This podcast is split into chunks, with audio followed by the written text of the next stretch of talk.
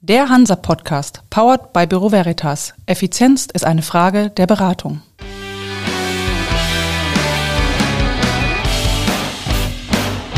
Der Hansa Podcast.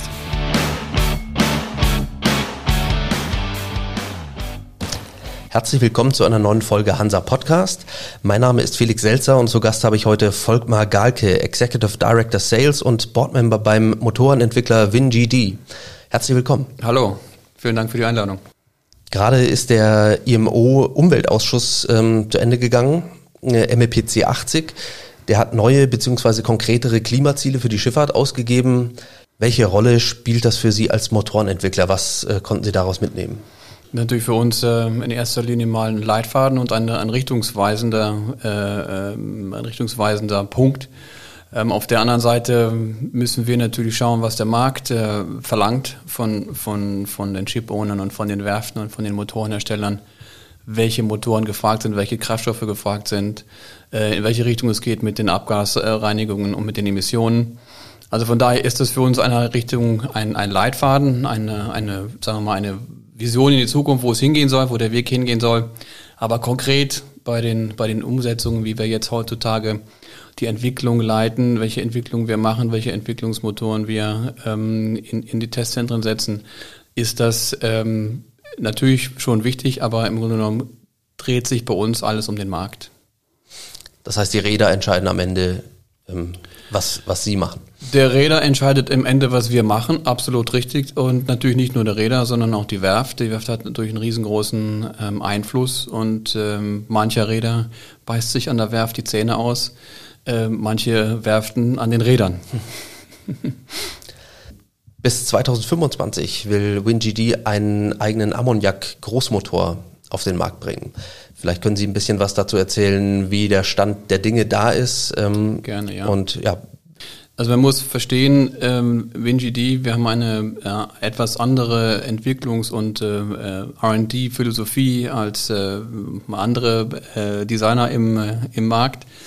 Äh, was wir versuchen zu machen, ist am Anfang ähm, in Details und wirklich im, ins, ins, ins Molekül zu gehen, um den Verbrennungsprozess zu verstehen. Das tun wir mit einer Spray Combustion Chamber, ähm, die wir in, in Winterthur in unserem äh, Labor haben. Dort werden dann simuliert die, die, die Einspritzzyklen, die, die Lambda-Werte. Da wird dann ähm, gesehen, wie schnell und wie langsam äh, Ammoniak eventuell zündet. Natürlich auch andere Kraftstoffe, nicht nur Ammoniak.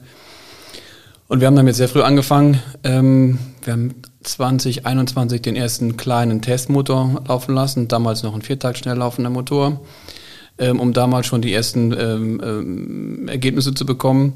Wenn wir dann die Ergebnisse von der Spray Combustion Chamber haben, wo wir dann wirklich die ganzen äh, Performance-Daten äh, rausnehmen können, lassen wir das in eine Simulation laufen. Die Simulation wird dann abgeglichen wiederum mit einem weiteren Versuch in, in der Spray Combustion Chamber und so wird das Ganze dann äh, soweit äh, optimiert, bis wir uns sicher sind, dass äh, die Daten verlässlich sind. Das haben wir vor ich würde mal sagen, äh, Ende, Anfang diesen Jahres ähm, zu, zu Ende geführt. Ähm, wir haben jetzt in der, mit, äh, in der Zwischenzeit einen ähm, Einzel, also einen Single-Zylinder, sagen wir dem, einen Einzelzylindermotor installiert in Winterthur. Das ist ein großes, äh, ähm, ein großes Gebilde, 50er Bohrung, 52er Bohrung. Und äh, mit dem, den, den haben wir jetzt commissioned auf Diesel, der wird jetzt umgerüstet auf, auf Ammoniak. Und der wird dann äh, im nächsten Jahr, äh, im Januar, Februar, das erste Mal auf Ammoniak gezündet werden. Nichtsdestotrotz, äh, die Performance-Daten, die wir jetzt äh, für die Motoren äh, ähm, ermittelt haben über diese Spray Combustion Chamber äh, Simulations-Iteration, die sind sehr verlässlich. Und was wir jetzt dann versuchen mit dem Single-Cylinder-Motor ist die, die mechanische, das mechanische Verhalten zu, zu beobachten und zu evaluieren. Und noch natürlich das eine oder andere zu optimieren. Aber im Grunde genommen sind wir jetzt so weit, dass wir sagen können, das Ding kann verkauft werden. Und dem ist auch so, wir haben jetzt ein äh, Projekt ja schon sozusagen gewonnen, ähm, wenn man das mal so im übertragenen Sinne sagen möchte. Ähm, es ist noch nicht ähm, spruchreif, aber es ist eine koreanische Werft, ein koreanischer Motorenhersteller und ein europäischer Shipowner involviert. Und ähm, so wie es jetzt im Moment aussieht, wären wir eigentlich parat, den Motor Dezember 2024 äh, Factory Acceptance Test zu machen, aber durch ähm, ähm, vorsichtige Umgangsweise der Werft ähm, ist es jetzt ein bisschen verzögert worden und die Werft äh, möchte lieber nochmal äh, eine Iteration dazwischenlegen.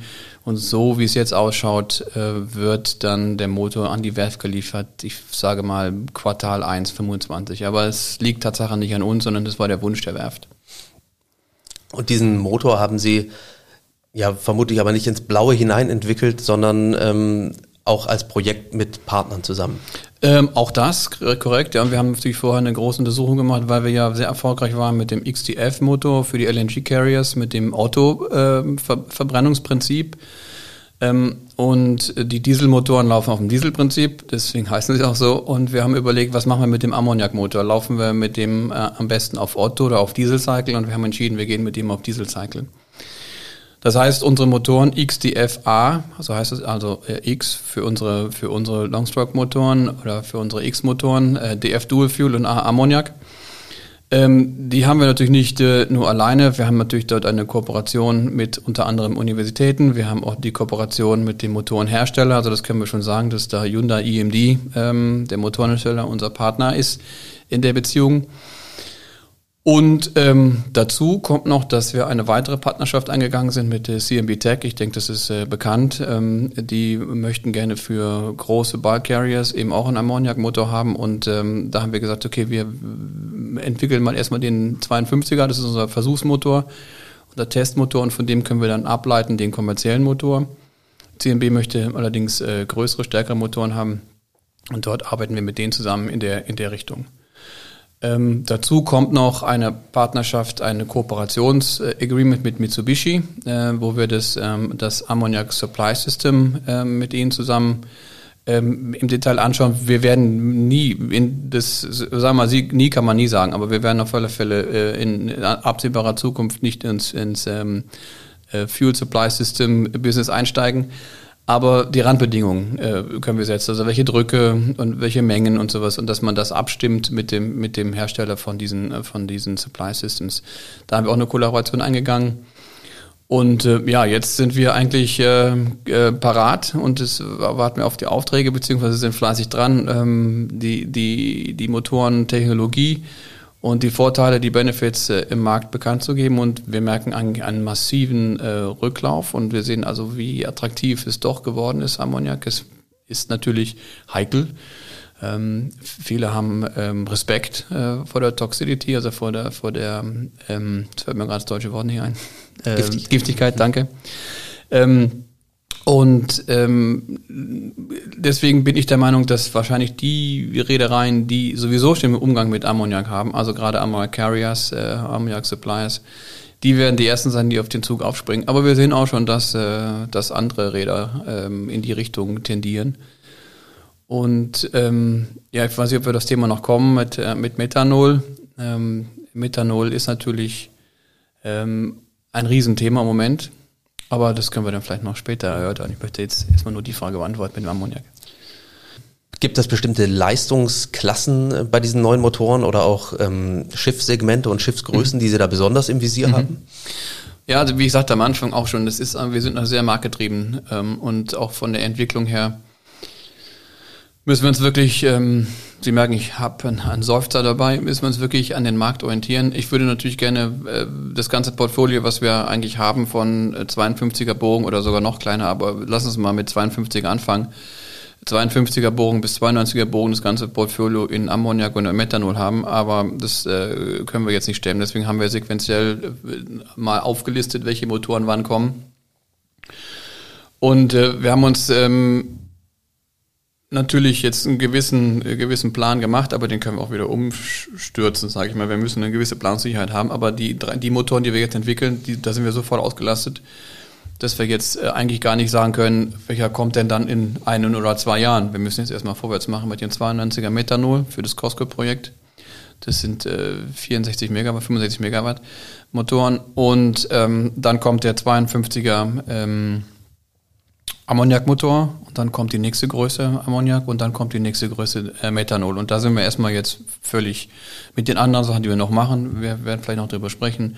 Äh, Hybridlösungen, äh, VCR-Optimierung von den LNG-Motoren und ähm, Digitalisierung und auch noch Training äh, Solutions. Also da sind wir vollkommen ausgelastet und sind eigentlich jetzt erstmal froh, sagen wir mal, wenn wir jetzt die Tendenz, die Tendenz sehen, äh, wo es hingeht. Wir werden jetzt gerade merken wir gerade, dass ein neues Segment interessant wird. Also Methanol ist ganz klar äh, Containers. Man sieht es ähm, auch, wenn man das mal vom Markt betrachtet. Ähm, die Kraftstoffe, die wir jetzt im Moment sehen, sind 25% Methanol, 25% ähm, LNG und, und der Rest, die restlichen 50% sind immer noch Diesel. Denn das ist auch eine Strategie von den Ownern, äh, zu sagen, ich warte, was da kommt, weil in welche Richtung geht's? Äh, geht's in die Richtung Ammoniak, geht's in die Richtung Methanol? Und mit Diesel, wie ich eben sagte, unsere Motoren sind auf dem Dieselprinzip aufgebaut, auch der Methanolmotor. Das heißt, ich kann dann im Nachhinein den Dieselmotor umrüsten auf Methanol oder Ammoniak und habe jetzt im Moment kein großes CapEx. Äh, okay, ich muss im Design äh, Platz für den Tank vorhalten und äh, Platz für das Fuel Gas Supply System oder für das Fuel Supply System, ob es Gas oder Liquid ist, ist die zweite Frage. Aber ähm, das muss man natürlich schon berücksichtigen Design. Aber ich sehe das und höre das auch von Ownern, die sagen, nee, ich gehe lieber mal auf die Nummer sicher mit Diesel und äh, dann mache ich vielleicht auch Drop-in mit, äh, mit Biodiesel, solange wie ich, äh, wie ich ähm, compliant bin. Und wenn es dann nicht mehr geht, dann überlege ich mir auf eine Retrofit-Solution und dann reden wir dann wahrscheinlich in, ich würde mal sagen, dass es in fünf Jahren anfängt. Wir müssen die Lösungen parat haben, aber das heißt, wir müssen jetzt, wir arbeiten jetzt daran. Aber ich denke, dass äh, das wirkliche Markt dann in fünf Jahren vielleicht, äh, also bitte nicht Quoten dann, aber ich schätze mal so plus minus in, in fünf Jahren dann losgeht auf die Retrofit Solutions. Hätten Sie das erwartet, dass sich Methanol jetzt in doch so kurzer Zeit so stark absetzt als äh, Lösung, für die sehr viele sich entscheiden? Ja, ein bisschen aus dem Nähkästchen zu plaudern vielleicht. Also wir, wir hatten mit demjenigen, der das Signal stark im Markt gesetzt hat, äh, lange Diskussion und es war eine ganz klare Managemententscheidung, ähm, eben umweltfreundliche oder emissionsarme Schiffe in den Markt zu bringen und keine mehr mit 100% fossilen äh, Brennstoffen. Und zu der Zeit waren auch Gespräche zu anderen Kraftstoffen mit dem Owner, äh, mit der Reederei, die dann aber entschieden hat, nee, wir gehen auf Methanol, weil das das Einzige, was verfügbar ist. Das war eine ganz klare Entscheidung ähm, dass da die, die Infrastruktur und die Technologie in einer gewissen Art und Weise die Basis da war und man darauf aufbauen konnte. Dass das dann so einen massiven Erfolg hat und alle nachziehen, ähm, ist, ist erstaunlich. Und ähm, was ich auch ähm, riskant finde im Moment, ist die Menge an großen, immer noch großen Containerschiffen, die geordert werden denn der Markt schreit von allen Ecken, dass es Überkapazität hat. Na klar müssen auch ältere Schiffe aus dem Verkehr gezogen werden, um eben genau den Regulatorien zu entsprechen in der Zukunft. Aber das ist noch jetzt bis 8000er, also wir sehen jetzt noch immer 8000er, 16000er auf dem Markt und ähm, jetzt langsam, ich habe mich immer schon gefragt, die ganzen Container müssen ja dann auch mal irgendwie verteilt werden. Wo sind die Fieder? Die Fieder bleiben aus und ich glaube, langsam kommen jetzt äh, die ersten Fieder um die Ecke und auch Methanol. Aber ich sehe Methanol sehr wenig im, also das, ich habe jetzt, glaube ich, mal eine Statistik gesehen, 2%, 3% bei Balkern und die gleiche Prozentzahl bei, bei, bei Tankern. Da reden wir dann eher schon mal Ammoniak. Warum ist das so? Ja, ich denke mal, gerade bei den Tankern ist es so, dass, dass das eben die, die sind, die das Ammoniak transportieren und dann eben ähm, dann dort ähm, natürlich familiär sind mit dem, mit dem Kraftstoff und zweitens, dass die andere Routen fahren. Also der Liner, wissen das wahrscheinlich genauso gut wie ich, der Liner fährt den Shanghai los und kommt in Rotterdam an sage ich Singapur vielleicht nochmal. Und ähm, mit einem, wenn er nicht gerade Spot Market bedient, der Tanker, kann er natürlich schon eher mal an der Küste äh, da und dort bunkern, wo, wo, wo eventuell ähm, Ammoniak verfügbar ist. Und wir sehen, dass ähm, große ähm, Commodity-Hersteller ähm, in die Richtung tendieren, solche Kooperationen auch zu suchen um ähm, dem Markt auch klar zu machen, wir sind da, wir können Ammoniak herstellen und ähm, lasst euch nicht äh, von der fehlenden Infrastruktur ins Boxhorn jagen. Ammoniak wird eine Riesenrolle spielen. Und äh, die Hersteller sind alle äh, Gewehr bei Fuß, um zu liefern. Im, im Zusammenhang mit äh, diesen alternativen Kraftstoffen ist ja auch immer wieder von gestiegener Komplexität der Motorenanlagen dann die Rede. Mhm. Was heißt das für die Besatzung im Umgang mit den Motoren? Oder gibt es da auch vieles an dieser Komplexität, was am Ende durch digitale Steuerungs- äh, oder automatisierte äh, Steuerung dann aufgefangen werden kann. Ja, gutes Thema. Ähm, also da muss man differenzieren, denke ich mal ganz klar zwischen Ammoniak und äh, Methanol, ähm, wobei wir Methanol eigentlich relativ easy handelbar sehen. Es gab sogar mal noch irgendwelche Leute, die dachten, Methanol wäre ein Gas. Also kommt natürlich auf die Temperatur den Druck an, aber ähm, also von daher, Methanol ist eigentlich eine relativ einfache Sache zu handeln. Da glaube ich, ist auch nicht groß irgendwie eine, eine, eine Angst. Dann natürlich muss die, muss, müssen alle Vorschriften eingehalten werden, Dichtigkeit und so weiter und so fort. Ähm, aber da sehe ich keine große, äh, große Komplexität kommen, verglichen auch zu LNG zum Beispiel. Das ist, glaube ich, wahrscheinlich viel, viel komplexer als Methanol. Ähm, Ammoniak ist eine andere Geschichte wegen der, wegen der Giftigkeit und ähm, ähm, da gibt es Überlegungen auch, dass man in einer Art, also überall wird gesprochen von an, an, Autonomous Shipping, Shipping oder ähm, ähm, ganzes Schiff autonomous zu betreiben, autonom zu betreiben, Entschuldigung. Und ähm, ist nicht so ganz so meine, meine Vision, ist, ist schön, aber ich glaube eher, dass wir vom autonomen Motorraum eher reden müssen. Und das macht auch Sinn, denn äh, wenn ich dann irgendwie eine, ein Problem habe im Motor mit Ammoniak, dann ist es vielleicht besser, dass die Crew da nicht reingeht. Und wenn man dann, wir haben jetzt mal eine Studie gemacht, 500 Stunden ähm, Autonomous ähm, Engine Room, wurde in CMAC vorgestellt. Ähm, das ist eine Möglichkeit, wie man dann eben relativ sicher nach Hause kommt. Und ähm, digital, ja, wir, wir haben ein, ein Tool, das nennt sich White, äh, WinGD Integrated Digital Expert. Das heißt, es ist unser Remote Monitoring System, mit dem wir direkt auf das äh, Control-System, auf den Motor zugreifen können. Das können tatsächlich nur wir, weil wir die, die Rechte haben, auf das äh, Control-System zuzugreifen.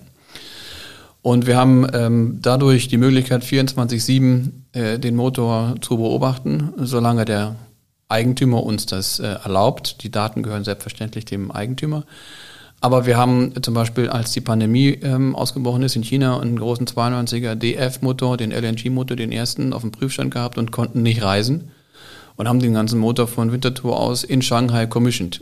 Und da waren also unsere Ingenieure, Versuchsingenieure, Tag und Nacht äh, bei uns im, im, im, im War Room in, in Winterthur. Äh, ist ein großer Raum mit ganz vielen Bildschirmen, also klassisch, wie man sich das so vorstellt und haben dort und haben dort den Motor betrieben. Und das können wir natürlich auf der fahrenden Flotte auch machen. Wir können alle Signale beobachten und ähm, dann dementsprechend eingreifen. Cybersecurity ist ganz klar gewährt. Also wir können ähm, nicht direkt von Winterthur aus den Motor äh, beeinflussen. Wir können auf das System äh, auf dem Schiff Daten übertragen und können dann der Crew auf, auf dem Schiff sagen, okay, spielt bitte die Daten von unserem System auf das Kontrollsystem auf dem Motor. Das haben wir absichtlich so gemacht. Man könnte natürlich direkt auf den Motor zugreifen, aber wir wollten extra zwei separate Systeme haben, damit eben Cybersecurity gewährt ist. Und die Daten, die gesammelt werden, die, die, die kommen, die werden auf dem Schiff gesammelt und können dann verschickt werden zu, wenn günstige Zeiten äh, über Satellitennavigation ist, äh, Satellitendatentransfer ist, dass man das, dass man das bei günstigen Zeiten transferieren kann oder wie der Owner das auch möchte. Geht Realtime oder geht alle halbe Stunde oder jeden Tag, wie er halt mag. Und damit ähm, können wir auch ähm, dann die ganzen Manuals äh, der Crews zur Verfügung geben. Wenn irgendwie ein Fehler auftaucht oder so, können wir sofort sehen in Wintertour, was ist defekt. Und dann kriegt der, der, Ingen der Ingenieur an Bord kriegt direkt das Manual, kriegt eine Fehlerbeschreibung, kriegt eine Lösung. Also es gibt nicht nur einen Alarm, das bringt nichts. Viele Alarme er muss auch eine Lösung haben. Also er kriegt dann eben das Manual aufgepoppt, dann steht drin, welches Teil ist kaputt, was er muss er machen, was muss er messen, äh, welche Daten sind wichtig. Ähm, und wenn er das dann lösen kann, ist gut. Wenn nicht, dann hat er immer noch einen Knopf zum Drücken und dann kriegt er einen direkten Draht zu unserem Experten in Winterthur und kann mit dem reden. Und ähm, ja, ist ein bisschen Future Music, aber wenn wir dann mal so weit sind, dass wir eine ganze Plattform etabliert haben, dann könnte man auch sich überlegen, dass derjenige dann sieht, welches Ersatzteil ist kaputt, der zieht es dann mit dem Drag and Drop in, in, in, in, in den Basket, in den Shopping Basket und kann das Ding dann ähm, äh, bestellen.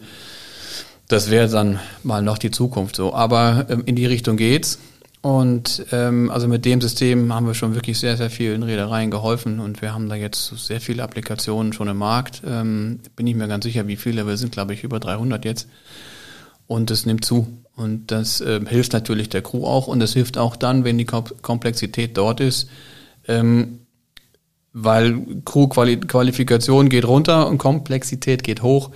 Ähm, das hilft natürlich dann auch der Crew Sicherheit zu geben, dass da wirklich immer jemand da ist, der, der, der aufpasst und äh, der, der Zugriff hat auf die, auf die, auf die Motoren.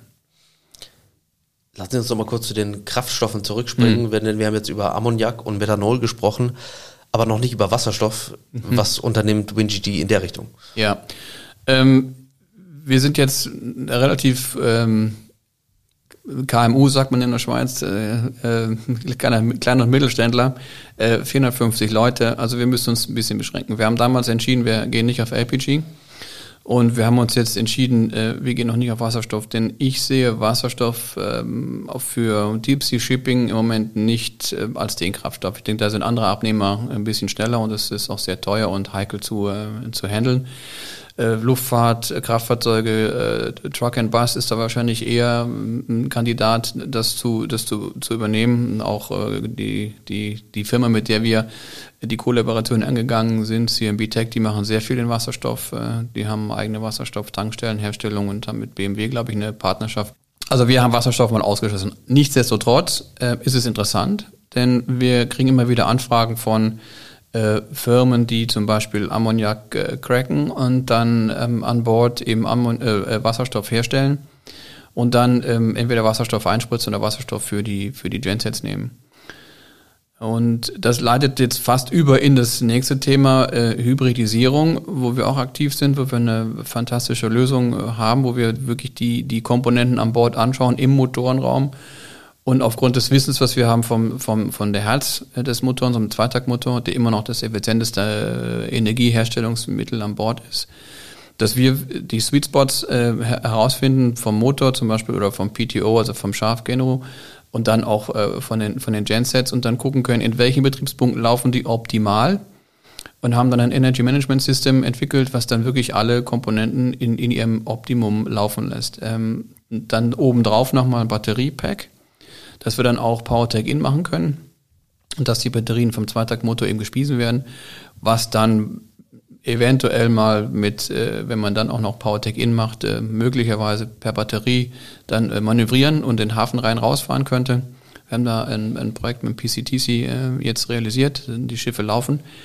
Und da wird dann Wasserstoff wieder interessant, wenn man dann darüber nachdenkt, dass äh, eventuell ein Genset mal ersetzt durch eine Fuel Cell, eine Brennstoffzelle, die dann auf Wasserstoff läuft.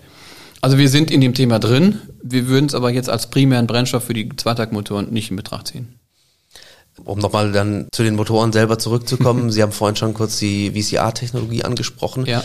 Können Sie da nochmal ein bisschen was zu erzählen? Was ist das genau? Wie funktioniert's? Um anzufangen damit, äh, das heißt VCR Variable Compression Ratio. Das ist eigentlich ganz einfach die, die, den Kompressionsdruck während des Betriebs real-time zu verändern. Das geht bei so einer großen Maschine normalerweise nicht. Da muss man einen Deckel aufmachen, äh, ein paar Unterlegscheiben unter den Kolben legen und dann hat man einen höheren Druck. Ähm, und wir machen das mit einer hydraulischen Lösung, dass wir das während des Betriebs machen können. Ich glaube, innerhalb einer, äh, einer Umdrehung von, von dem Motor kann man, kann man den, den, den Druck, ähm, den, den Compression Ratio äh, verändern. Das ähm, gibt den Vorteil, dass unsere Ottomotoren, die ja eigentlich überwiegend für den Gasbetrieb entwickelt worden sind, im Dieselbereich einen äh, ähm, nicht so optimalen Verbrauchs, Verbrauchscharakteristik haben. Das heißt, wir haben dann höheren Verbrauch im Diesel, einen guten Verbrauch im Gas. Wenn jetzt aber ein LNG-Carrier mal ähm, äh, keine, keine Last, kein, kein Gas mehr hat, äh, heel out und dann ähm, mit Diesel fahren muss, dann hat er einen hohen Verbrauch und dann ist es natürlich für die Competitiveness von unserem Motor nicht so positiv.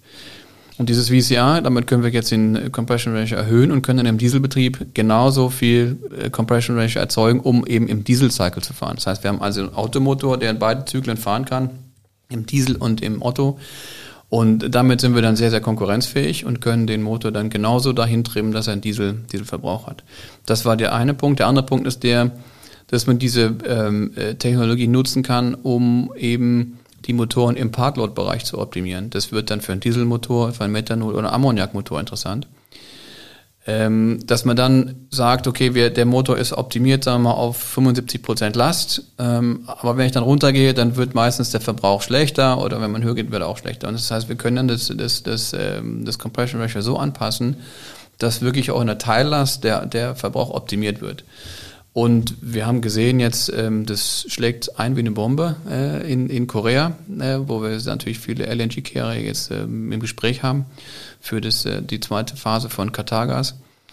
Und ähm, da ist es also so, dass die, dass die, dass die Technologie sich relativ zügig amortisiert für den Shipowner. Ist also eine, ist eigentlich ein No-Brainer. Da reden wir jetzt über neue Motoren und äh, Schiffsneubauten. Ist die Technologie auch im Retrofit-Bereich anwendbar? Und nochmal anders gefragt, der ganz große Brocken bei der Dekarbonisierung, das ist ja jetzt vor allem erstmal die, auch die fahrende Flotte.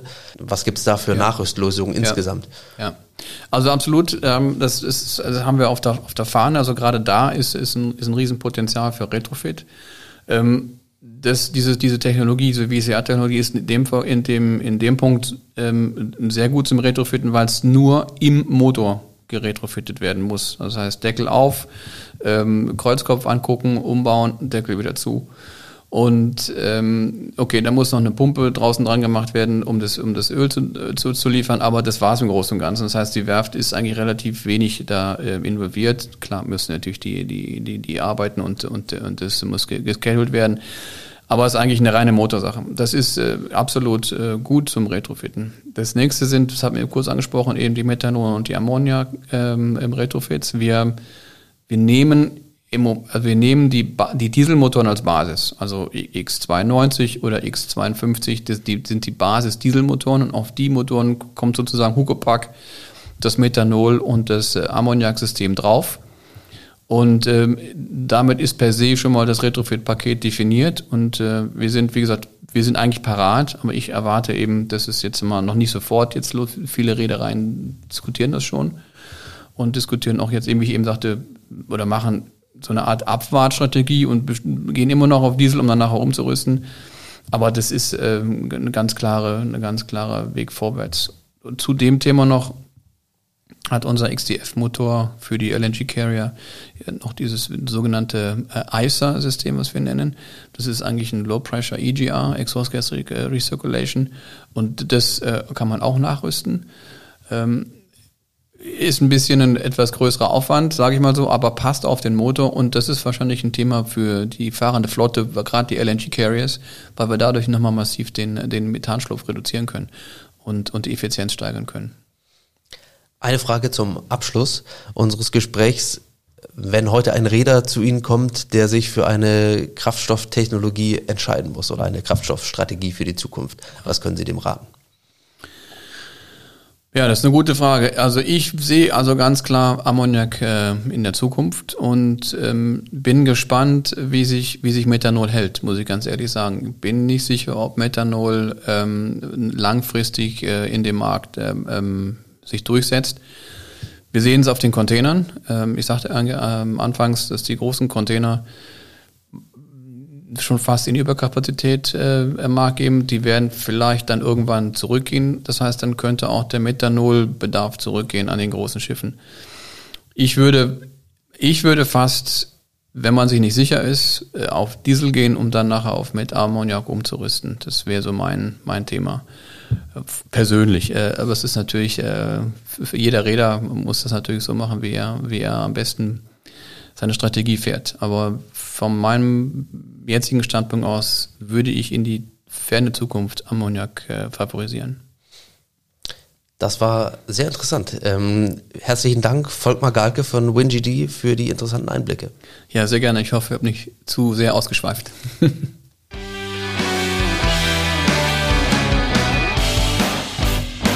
Das war für Sie der Hansa Podcast. Jetzt abonnieren und keine Folge verpassen. Alle News und Hintergründe aus der maritimen Welt aktuell auf hansa-online.de und monatlich im Hansa Magazin.